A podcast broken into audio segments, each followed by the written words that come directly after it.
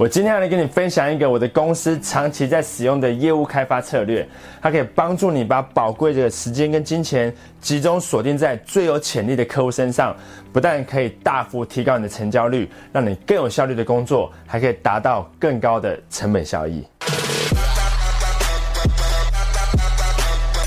我一个好朋友很喜欢钓虾，他总是去同一家小钓虾场钓虾。我问他：“你为什么不偶尔换一家大一点的钓虾场来钓呢？可能还比较有新鲜感一点。”他说：“那家钓虾场虽然比较小，但虾子比较好钓。开发潜在客户其实跟钓虾很像，品质更重于数量。但首先你要先能够分辨什么是潜在客户，那什么是疑似。”潜在客户，这两者之间有个巨大的差别。如果你没有办法分辨清楚的话，将会浪费掉你大量的时间。一个疑似潜在客户是在未来的某一天，为了某个原因可能会购买你的产品。或服务的人，而潜在客户则是一个现在就符合购买条件的人，他们需要你的产品，也负担得起，也有能力现在就下决定。而这个世界上最浪费时间跟机会的人，就是那些忽略到潜在客户，然后把时间都花在苦追疑似潜在客户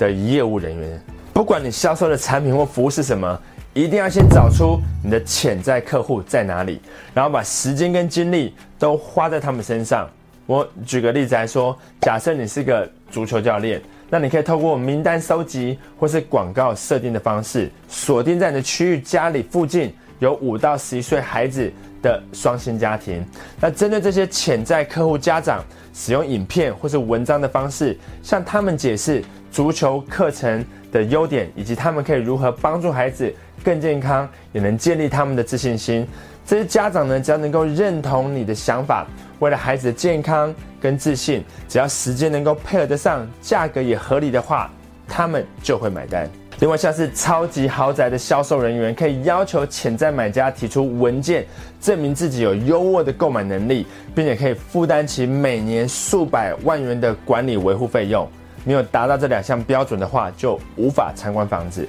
那你知道，号称全台最贵豪宅的桃竹影园，二零一八年盖好到现在，只有六十多组人看屋，而且全部都是知名顶级富商，财力只是基本门槛，想要看屋还得经过审核。假使企业主公司旗下没有基金会或是其他的慈善事业的话，就不具备看屋的资格。再给你个例子，如果你经营灯光音响的硬体设备公司，那你可以锁定在你的行销区域中前五十名的活动公司、行销或是公关公司，那每个月发送一份专业的电子报给他们，那内容呢是关于你身为灯光音响设备公司的介绍、你的专业以及你的执行案例，用这些资料呢来建议活动公司的企划或是专案经理，让他们去跟客户提案的时候呢，可以表现得更好、更专业。他们若是因为有你的帮助而拿到这个案子，没有任何理由，你不会是这个案子的一部分。在路边发传单有用吗？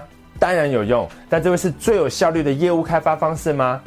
那可就不一定。不管你销售的是什么产品，一定有某一个族群的人最需要也喜欢你的产品，有能力负担，而且现在就能下单。这些就是你应该要花最多时间去沟通跟互动的对象。也千万不要花太多的时间在那些疑似潜在客户的人身上，他们对你这个月甚至下个月的业绩一点帮助都没有。只要开始分析你手上的客户名单资讯，锁定最有可能跟你交易的准客户族群，接着提供给他们需要或是对他们来说有价值的资讯。就像张曼可频道专门提供给即将成为成功人士的你，对工作生活有用的知识。跟技巧来帮助你更有效率的获得成功，这也是为什么你应该要点击订阅频道跟打开通知小铃铛，来确保你可以获得所有能够帮助你的资讯。因为全世界除了你自己之外，没有人比我更希望